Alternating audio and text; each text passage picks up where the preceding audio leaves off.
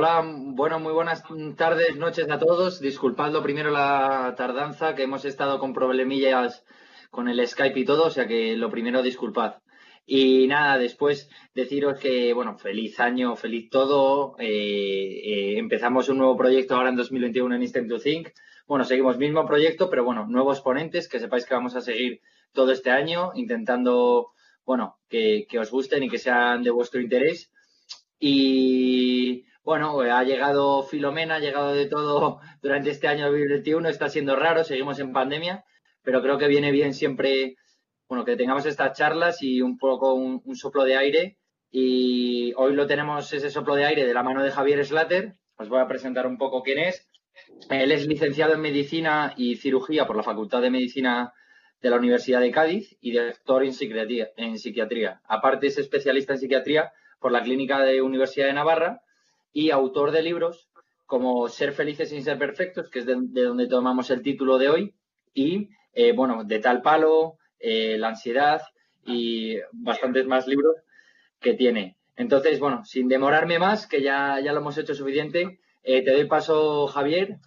Y, nada, acordaos de hacer las preguntas por el chat en directo y, y para, para que podamos pasárselas a él y responderlas. Muy bien, muchas gracias por la presentación. Eh, voy a, eh, bueno, y muchas gracias a todos los que estáis eh, conectados. y voy a intentar hablar de un tema apasionante, porque hablar de la felicidad, que es a lo que todos estamos llamados, pues se supone que debería ser uno de los temas más apasionantes sobre los que podemos hablar. y podríamos discutir mucho sobre qué es la felicidad, lógicamente, ¿no? Cada uno podríamos tener una definición y de, lo que es la felicidad. Si alguien nos pregunta si yo soy feliz, pues eh, nos pone en un aprieto porque, porque probablemente no, eh, en fin, nos pongamos a darle vueltas a la cabeza y, y pero bueno, todos experimentamos la felicidad, eso sí que es cierto, ¿no? El, hay una enfermera muy famosa que ha tratado eh, a bastantes pacientes de cuidados paliativos esta enfermera, eh, Bronnie Ward, eh, eh, se molestó en preguntarle a muchos pacientes, a muchas personas mayores, enfermas, qué es lo que se lamentaban en esos días en los cuales ya veían la muerte cercana, para verle un poco, digamos, la parte, la parte contraria, la cara contraria a la felicidad. Y decía que, por, por orden de lista, que se lamentaban de no haber tenido el suficiente valor para haber vivido la vida que ellos querían y no la que otros querían para ellos. Otros decían que habían trabajado demasiado.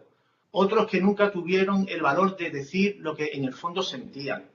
Otros decían que lamentaban haber tenido poco tiempo para estar con sus amigos. En fin, ya se ve que hay muchos modos de no ser feliz. Hace poco, en una consulta eh, que tuve, una señora mayor me decía con toda tranquilidad que ella eh, se podía ya morir, que no tenía miedo a la muerte porque había, tenido una vida plena, lograda, una vida satisfecha. Y a mí me hizo mucho pensar esto, porque realmente se podría decir que la felicidad es una es, eh, cuando una persona tiene su vida plena de sentido, ¿no? Sabéis que hay un libro muy conocido, de los más leídos en, la historia, de Víctor Frankl, que si no lo habéis leído os lo recomiendo, que se llama, el, se titula El hombre en busca de, sentido. Y ahí Víctor Frankl da con una clave importantísima, ¿no? Encontrar el sentido de la vida y vivir conforme a ese sentido eh, nos dará la felicidad. Qué distinto es la visión que tenía, en cambio, Freud esto no es una ponencia para especialistas, pero, pero Freud, tan conocido, porque realmente entendió muy bien el hombre como animal en cuanto a sus instintos, pero no como persona. Freud le faltó entender eso de que el, eh, el sentido de la vida no está en encontrar la felicidad, en cubrir unos instintos, ¿no? Porque si no, de hecho, en cuanto sufrimos, ya parece como que la vida no, no tendría sentido, ¿no? Digamos que a la felicidad hay algo que más que buscarlo, hay que abandonarse a la felicidad. Hay, como que perderse para volverse a encontrar, ¿no? ¿Qué es lo que más nos quita la felicidad? Pues mira, lo que más nos quita la felicidad habitualmente no es lo que nos pasa, sino cómo, cómo vivimos lo que nos ha pasado, ¿no? Decía un, un, conocido autor que si te lamentas porque siempre te salen las peores cartas, es un modo de decir a la vida, ¿no? Es que alguien está haciendo trampas, si siempre te salen las cartas mal, ¿no? Dice, y ese alguien habitualmente eres tú mismo. O sea, somos nosotros los que, por nuestro modo de entender la vida y de vivir la vida, dificultamos el poder ser felices, ¿no? hay un psiquiatra español ya fallecido, muy conocido, López Ibor, él hablaba de cuatro pilares para tener el suficiente bienestar eh, para poder alcanzar también la felicidad. Si queréis después con las preguntas también podemos extendernos, pero yo voy a prácticamente a mencionarlos solamente que son esos cuatro pilares son el descanso.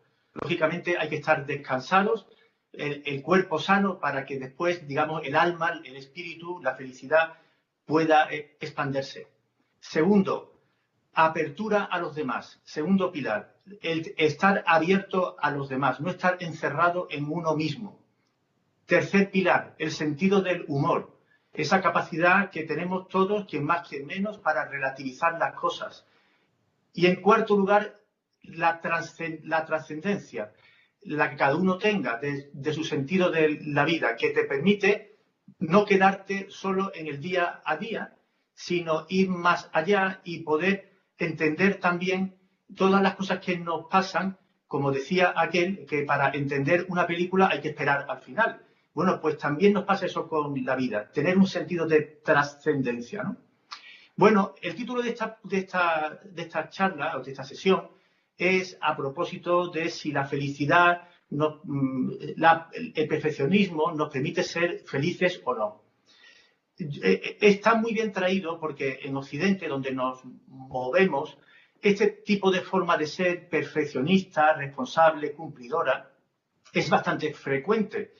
Y mm, yo quería centrarme en, hablar hoy sobre las tres raíces que están en, la base de esta forma de ser tan frecuente y que probablemente de una manera u otra todos los que estamos aquí presentes eh, mm, compartimos.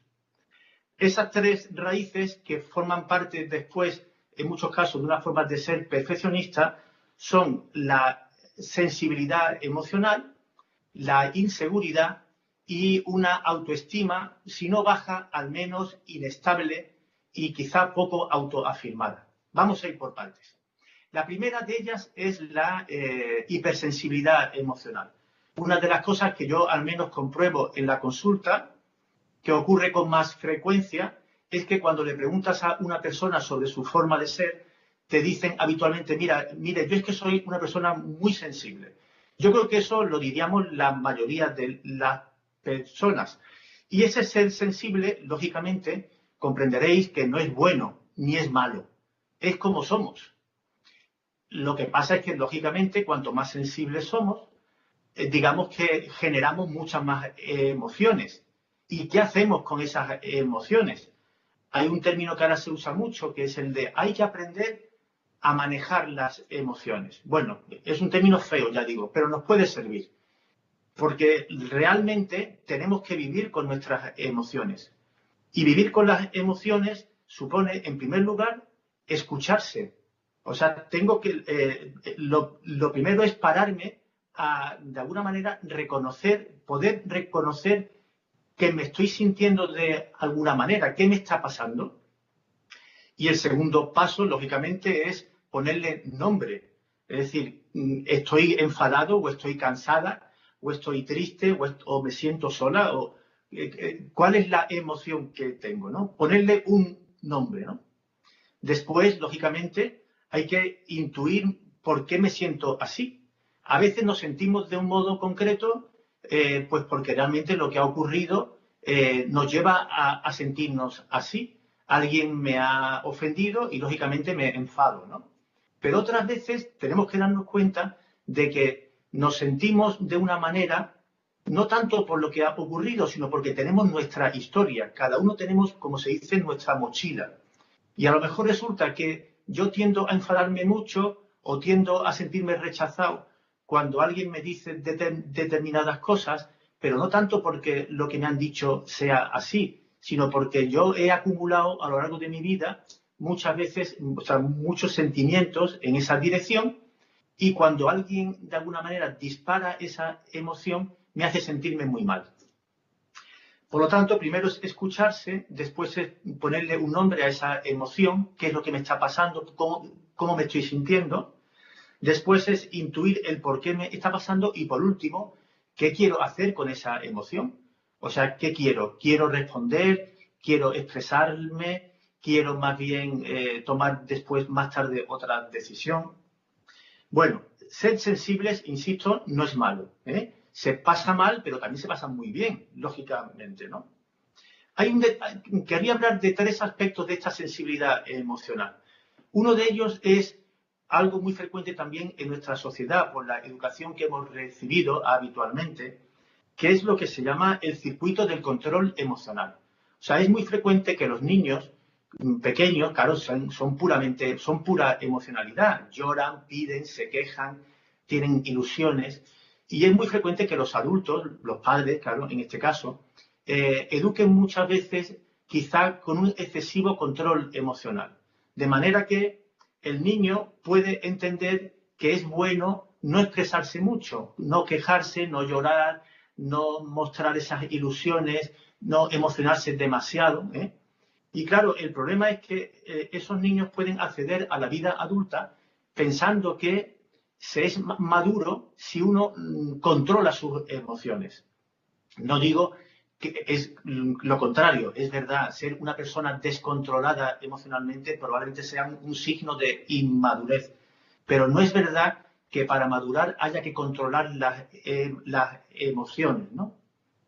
Mm, recuerdo también hace poco una paciente en la consulta que me decía que ella eh, le había influido mucho lo que llamaba el undécimo. ¿Y qué es el undécimo? Podéis preguntar. Pues mirad, el undécimo es que ella aprendió de su abuela cuando era muy pequeña que le decía, fulanita, eh, ¿cuáles son los diez mandamientos? le decía los diez mandamientos y le decía, y el undécimo. Y el undécimo mandamiento era, no molestarás. Bueno, evidentemente ese no es un buen mensaje para un niño.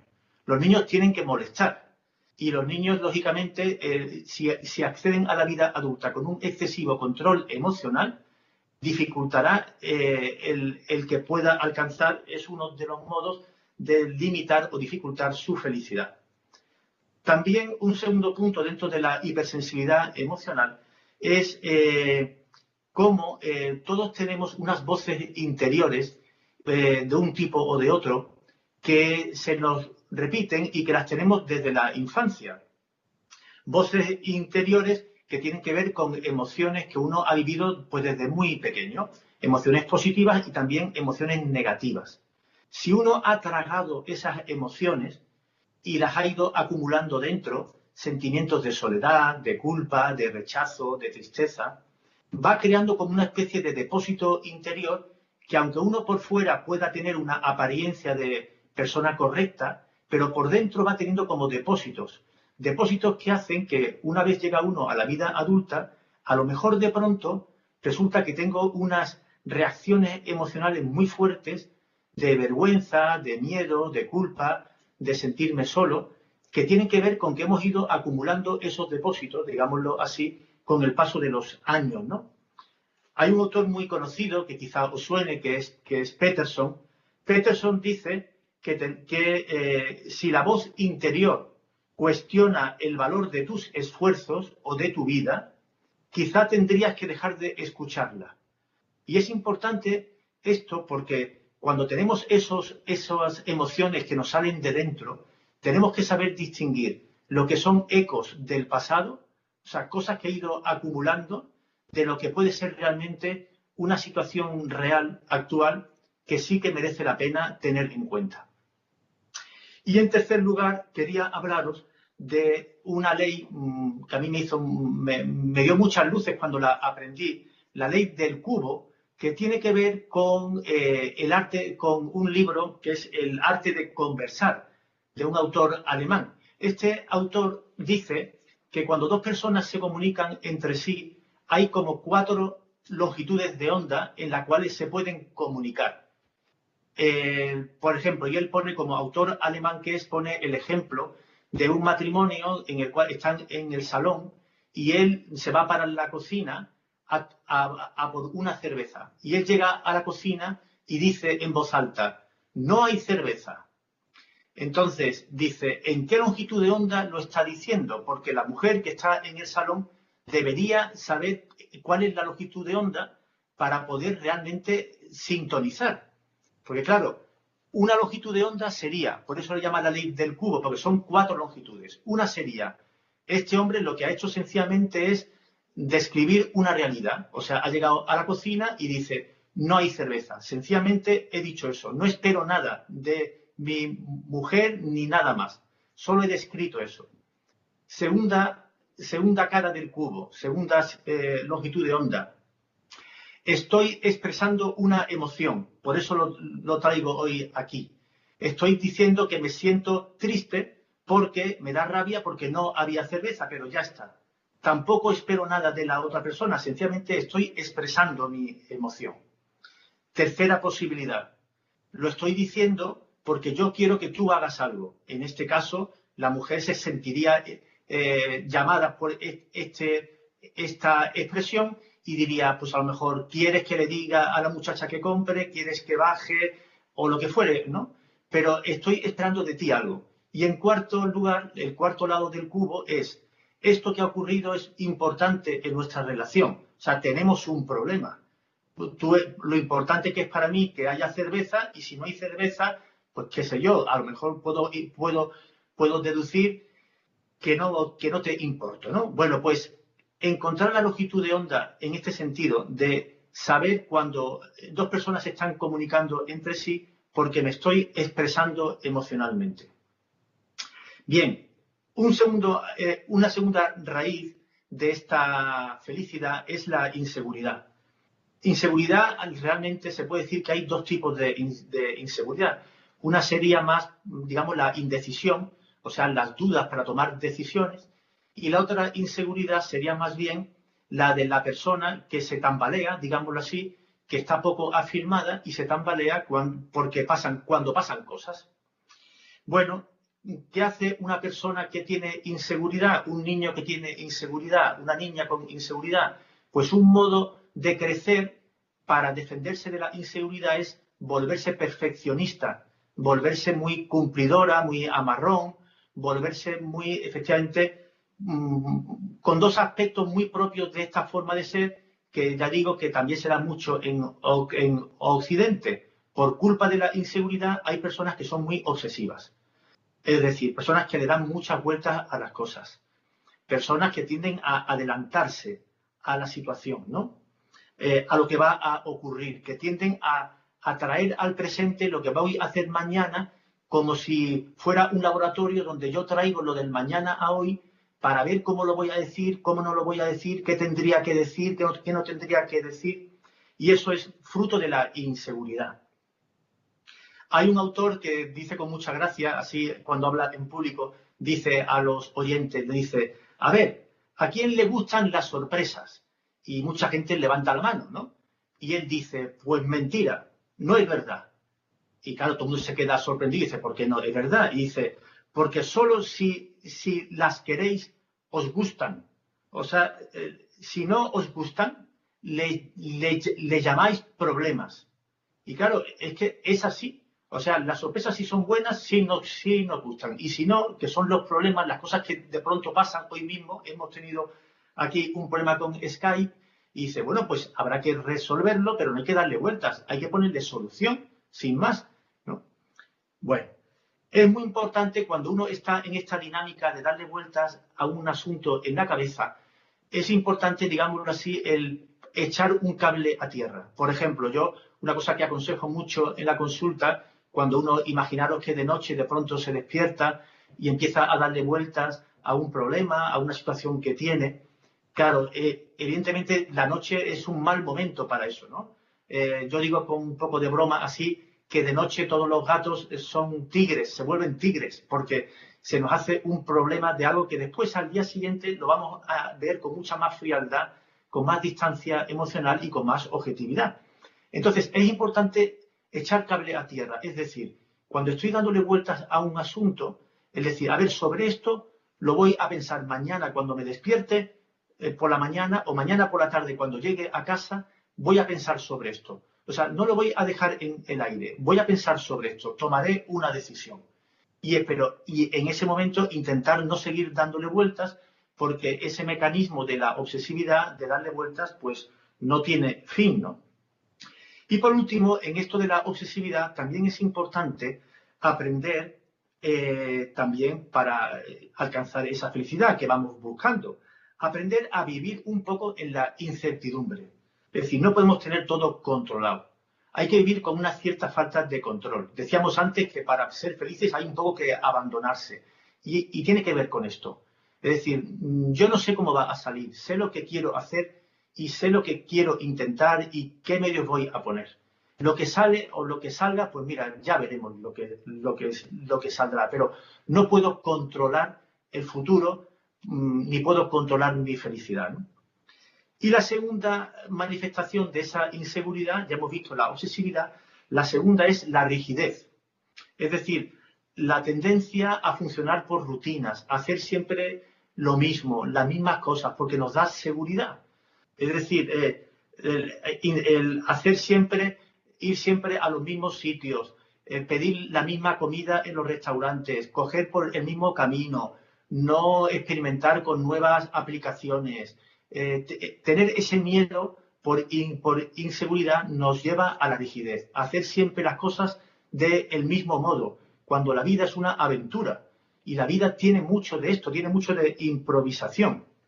Me acuerdo eh, que también es importante para esto, lógicamente, frente a la rigidez, aprender a adaptarse. Es muy importante.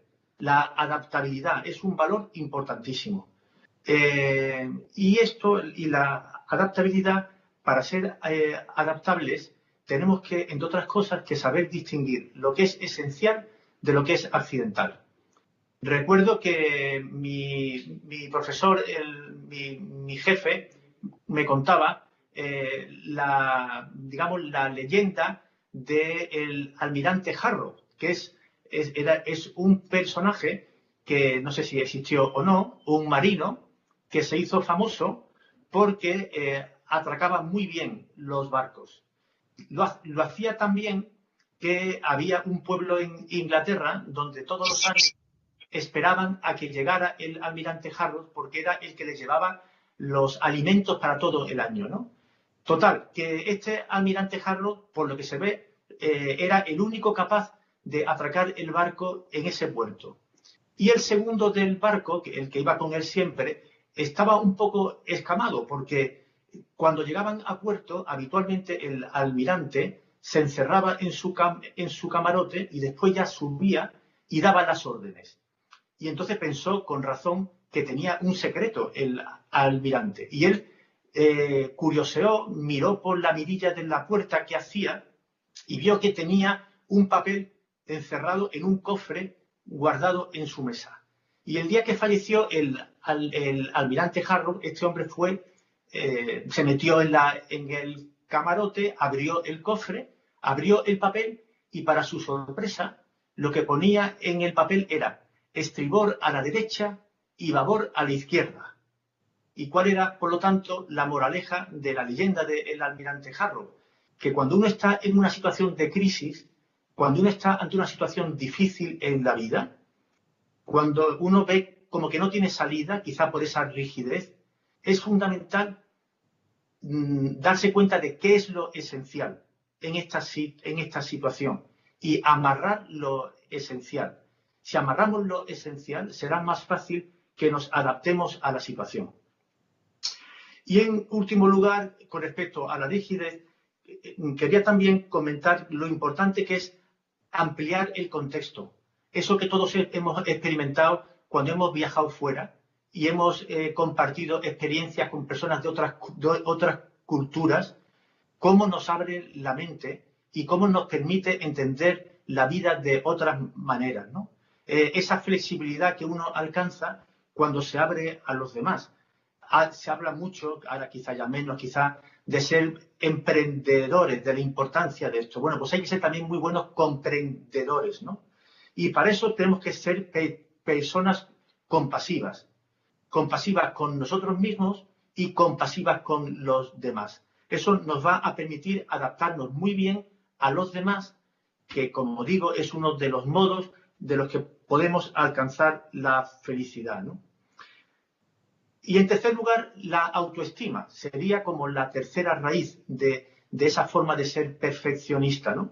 Autoestima que ya digo que quizá no hace falta que sea una baja autoestima, basta que sea una autoestima inestable, quizá no demasiado autoafirmada, que hace que ese niño o que esa niña, cuando va creciendo, siendo muy sensible, un tanto insegura, con una autoestima regularcita, digámoslo así, puede resolverlo o querer resolverlo quizá de dos maneras, que son siendo muy responsable y siendo perfeccionista, que es el título de esta ponencia. Bueno, pues, ¿cómo afrontar esta tendencia que podemos tener eh, en mayor o menor medida a una cierta baja autoestima. Pues miradla, yo siempre digo en la consulta, siempre lo he pensado, que cuando le pregunto a las personas que qué tal andan de autoestima, pienso que la persona que mejor autoestima tiene es la que dice, pues mira, no lo sé, la verdad, no se lo ha planteado. Vive la vida pues con naturalidad, con normalidad, soy quien soy, no sé si soy más o menos, soy quien soy. Entonces, eh, se podría decir que todos somos seres en construcción, como cuando entras en una página web y te pone, esta página está en, construcción, pues todos estamos en construcción. ¿Qué ocurre si no con ese niño o esa niña que tiene esa baja autoestima? Pues por una parte, mm, mm, quizá al crecer, para defenderse de eso, puede volverse demasiado responsable. Es decir, con un exceso de preocupación, de llegar a las cosas, de sentido del deber, ¿no? Cuando lo importante eh, sería alcanzar un gran sentido del querer. O sea, lo, importante es querer las cosas, querer las cosas buenas, más que tener ese, digamos, ese peso del sentido del deber, ¿no? Hay una, una, cuestión que no sé si os habéis planteado alguna vez, que es eh, la diferencia que existe entre el por qué y el para qué. En castellano a veces se habla indistintamente de una cosa u otra, pero son distintas. El por qué está en el fondo, es lo que me motiva, en el fondo es como el motor y el para qué es la finalidad. Entonces yo cuando le pregunto muchas veces en consulta a personas, le digo, oye, ¿y por qué quieres, yo qué sé, por ejemplo, imaginaros, ¿por qué quieres trabajar bien? Pues siempre todo lo que pueda decir habitualmente es un para qué. Dice, no, pues porque quiero ganar más dinero, porque quiero sacar mi familia adelante, porque quiero por la sociedad. Dice, todo eso son para qué. O sea, para sacar tu familia, para que tu familia mejore, para que la sociedad. En el fondo hay un porqué solamente, y es el, hacer uso de la libertad. O sea, dicho mal y pronto, diríamos, porque me dan la gana. Si tú tienes claro que haces las cosas porque eres libre, porque quieres, te importará mucho menos el resultado, te importará mucho menos qué pensarán los demás, te importará mucho menos la, imagen externa, te importará mucho menos el, eh, no sé, cómo te sientas, porque lo importante será que habrás hecho lo que querías hacer porque querías hacerlo. O sea, fijaros que, eh, mm, qué responsabilidad tiene una madre que está eh, dando de comer a su hijo o bañándole y haciéndolo lo mejor que puede. Hombre, tiene la responsabilidad de una madre, sí, pero no se siente responsable en ese, en ese momento. Está queriendo a su hijo. Y entonces lo hace lo mejor que puede. ¿Por qué? Porque le quiere. Entonces hay una responsabilidad natural que tiene que ver con el que uno, eh, con el hacer las cosas porque soy libre y porque las quiero hacer. Me basta eso para hacer las cosas bien. No necesito el sentido ese marcado de la responsabilidad, el peso ese de la responsabilidad que me puede llegar a, agobiar y a quitar la felicidad. Y en segundo lugar, decía que la baja autoestima, aparte de esa marcada responsabilidad, y ya voy terminando, también nos puede llevar al perfeccionismo puro, es decir, a, los resultados, a intentar que las cosas sean perfectas, sin fallos, porque si salen perfectas, entonces estoy tranquilo, estoy contento, me siento bien. Y no podemos depender de eso, no podemos ser como esas casas que están apuntaladas desde fuera para que no se caigan y estamos apuntalados por los resultados, por, por, la, por la valoración externa. El perfeccionista depende de eso. Y eso nos limita nuestra felicidad, porque incluso aunque lo hayamos hecho bien hoy, mañana tengo que volver a hacerlo bien para mantener ese mismo nivel de, de, perfeccionismo y eso es agotador. Entonces, no podemos estar apuntalados desde fuera. ¿eh? Tenemos que tener, tenemos que ver la vida, eh, entender nuestra vida no como un museo donde todo es perfecto, súper iluminado, limpio, impoluto, ordenado. No, nuestra vida es más como la de un taller de ese artista, donde hay cosas muy valiosas y también hay bocetos. Y está un poquito sucio, pero no pasa nada. Hay un poco de desorden, pero yo sé dónde están las cosas. Nuestra vida se parece más a eso, a un taller, que a un museo. En fin, termino ya recordando que eh, no podemos ser, frente a, ese eh, proyecto que tenemos todos de ser felices, no podemos ser personas insatisfechas, personas que están siempre como anhelando la felicidad, ¿no? Tenemos que aceptarnos como somos eh, y, y darnos cuenta de que nuestra vida, ya solamente por ser una vida, ya es un premio y tenemos que disfrutar de él. Muy bien, pues esto es lo que quería transmitiros. Ahora estaré encantado de responder a las preguntas, si las hay, claro. Muchísimas gracias. Ha estado genial, Javier. La charla fantástica, de verdad. Y, la primera pregunta que traemos hoy es de Francisco Javier Álvarez, quien te pregunta ¿qué pasos debería dar para lograr encontrar una motivación interior para sentirme feliz como soy, perfectamente imperfecto? Sí. Pues mira, yo creo que o sea, los pasos son, eh, o sea, es muy importante. Eh, el primer paso sería mm, abundar, o sea, mejorar en el, en el conocimiento propio, no tener miedo a, a conocerse y a reconocer que tengo cosas efectivamente que son imperfectas, cosas que estoy trabajando, cosas que algunas las conseguiré con el tiempo y otras que quizás no las consiga nunca, pero tenemos que aprender a vivir, eh, digamos, en gerundio. O sea, estoy intentando ser feliz, luchando por ser feliz. Estoy intentando ser mejor persona. Entonces, aceptar que la vida es un hacerse y que efectivamente eh, en ese hacerse y, ver la vida como un camino. Yo creo, pero empezando, el primer punto es eh, no, no dejar de hacer ese esfuerzo por conocerme mejor.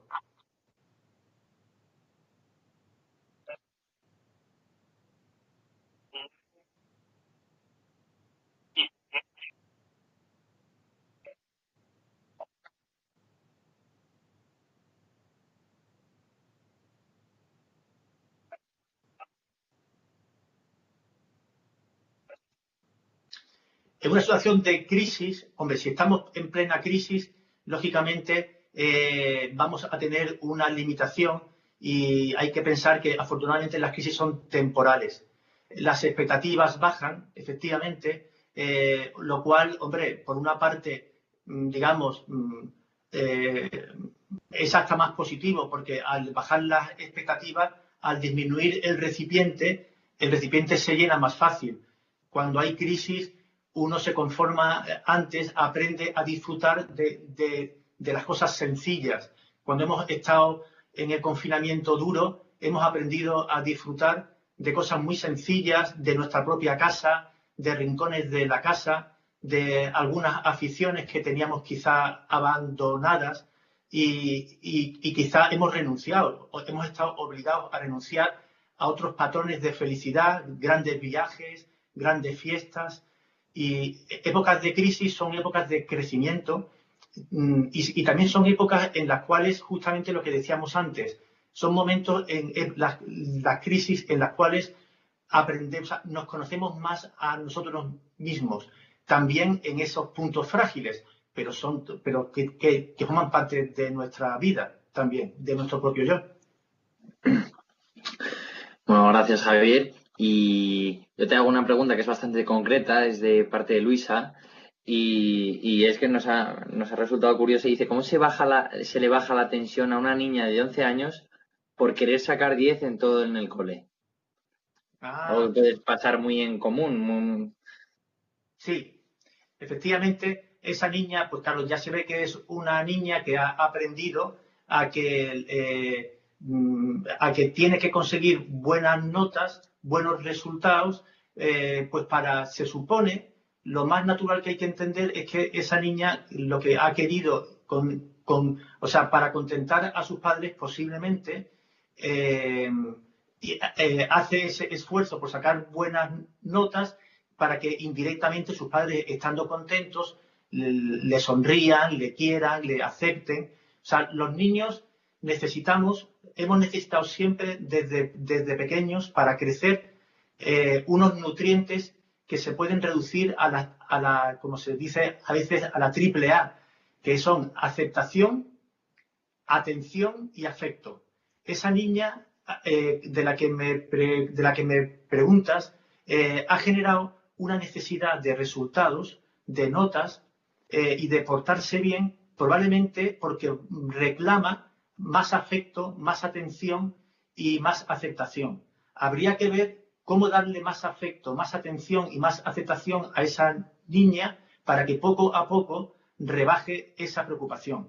Porque desde luego se le puede decir, lógicamente, que lo importante no son las notas, que lo importante es que estudies, que hagas tu tarea como tus hermanos, que lo importante, eso, eso se le puede decir. Pero eh, si esa niña tiene alguna carencia de afecto o de atención, hay que llenarla para que efectivamente ese mensaje también cale.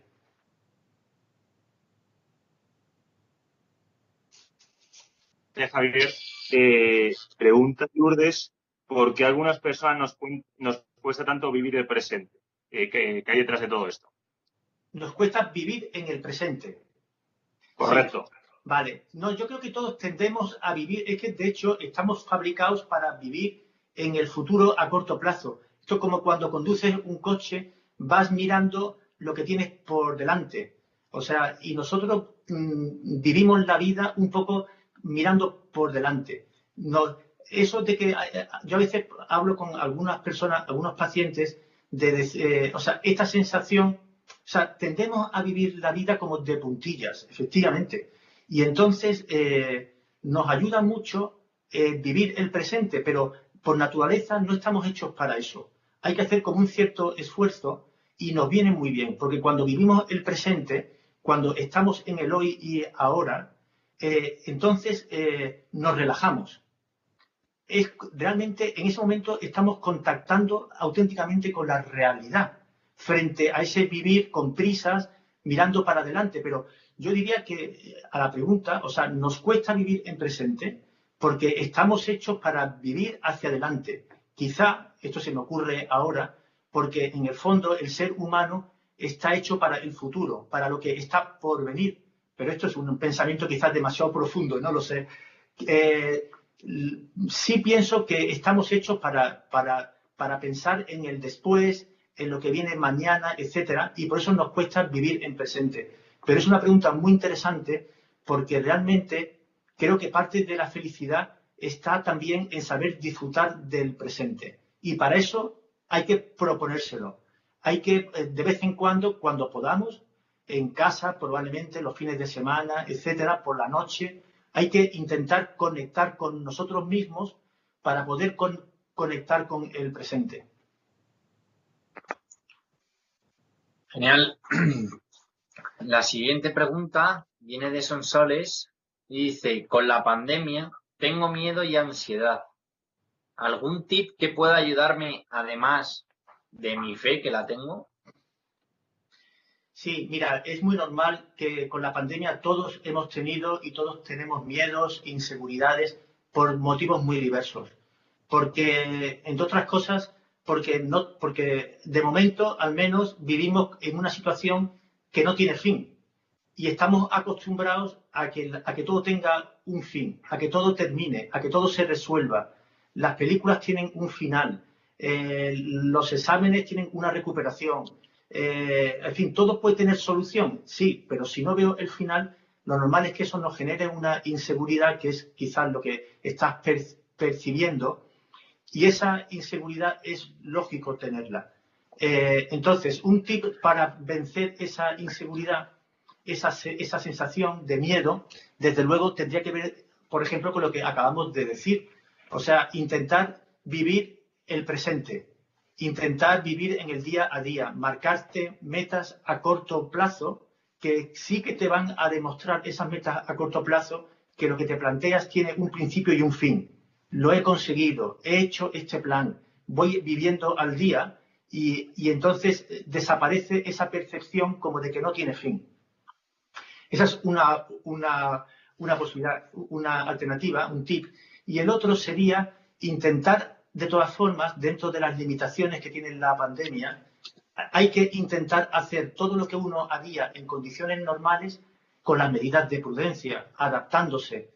Pero hay que intentar eh, digamos, ir de arriba a abajo. Voy a intentar hacer todo lo que he hecho, pero me voy a adaptar. Si no puedo ir al gimnasio porque está cerrado, voy a hacer la gimnasia en casa.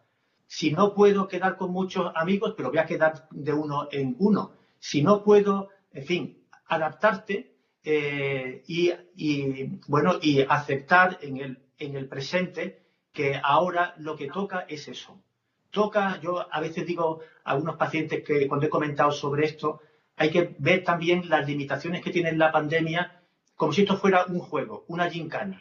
Dice, pues ahora se puede salir de 8 a 10. Ah, pues ahora toca salir de 8 a 10. Pues venga, de 8 a 10. Y ahora toca ponerse un gorro verde. Pues venga, ahora nos ponemos un gorro verde. Y entonces, aunque pueda parecer insustancial, pero, pero realmente eh, ante una situación como esta, que nos trasciende, creo que hay que aplicar un poco también de sentido del humor para poder sobrevivir.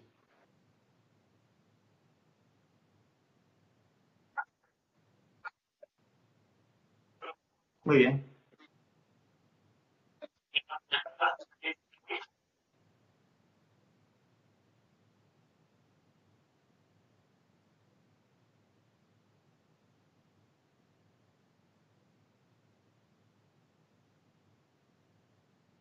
Vale.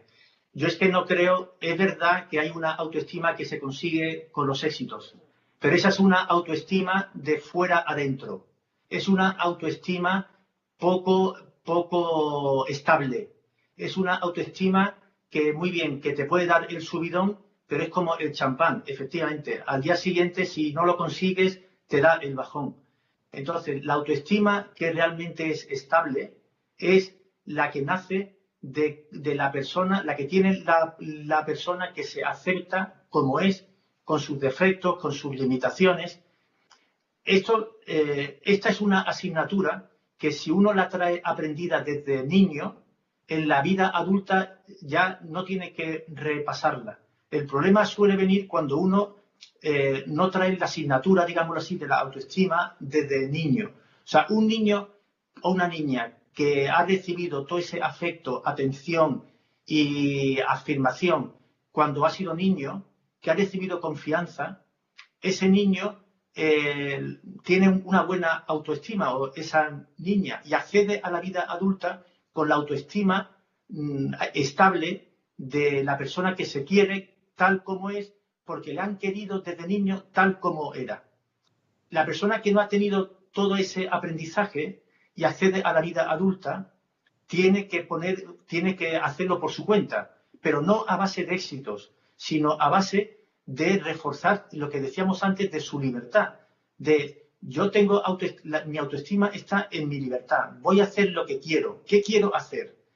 Y para eso es muy bueno eh, lanzarse, tener proyectos, vencer los miedos.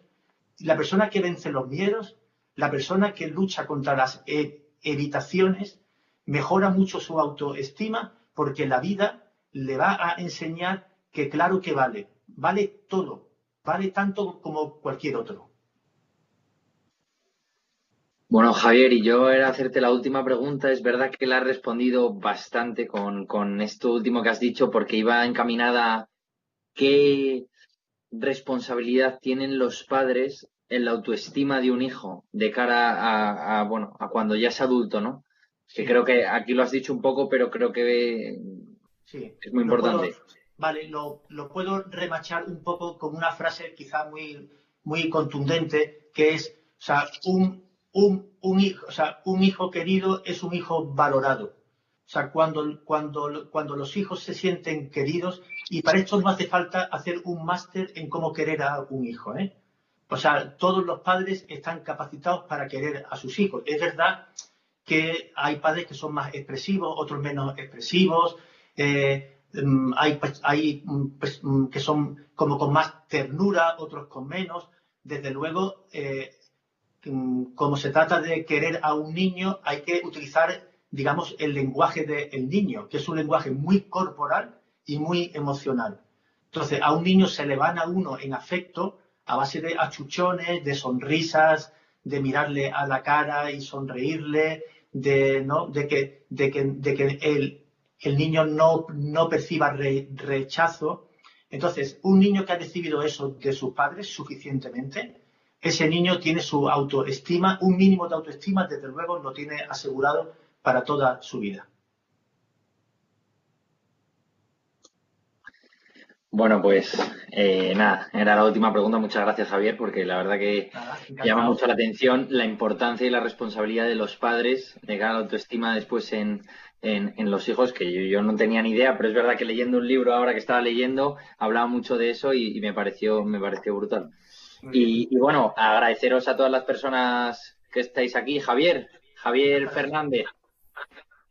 ¿Iba a hablar usted o qué? No, yo simplemente decir que ahora cuando desconectemos vamos a pedir a Javier que nos recomiende algún libro para seguir profundizando en el tema. Es algo que siempre se nos olvida decir en los directos, pero siempre lo preguntamos cuando terminan. Y si os metéis en la web hay una sección que se llama libros, pues ahí si queréis, pues todos los temas que hemos tratado, que han sido muy variados como sabéis, pues más allá de los de que todos los directos se guardan y lo podéis ver desde ahí, enviárselo a amigos y demás, eh, además, si queréis profundizar leyendo, pues todos los libros que nos recomiendan los, los ponentes, pues lo vamos subiendo ahí. Así. Muy bien. Que nada, pues muchísimas gracias Javier por todo. Estupendo, encantado. Muchas gracias. A vosotros y, buen año para todos. Igualmente. Igualmente. Muchísimas gracias. Igualmente, Javier, gracias. Adiós.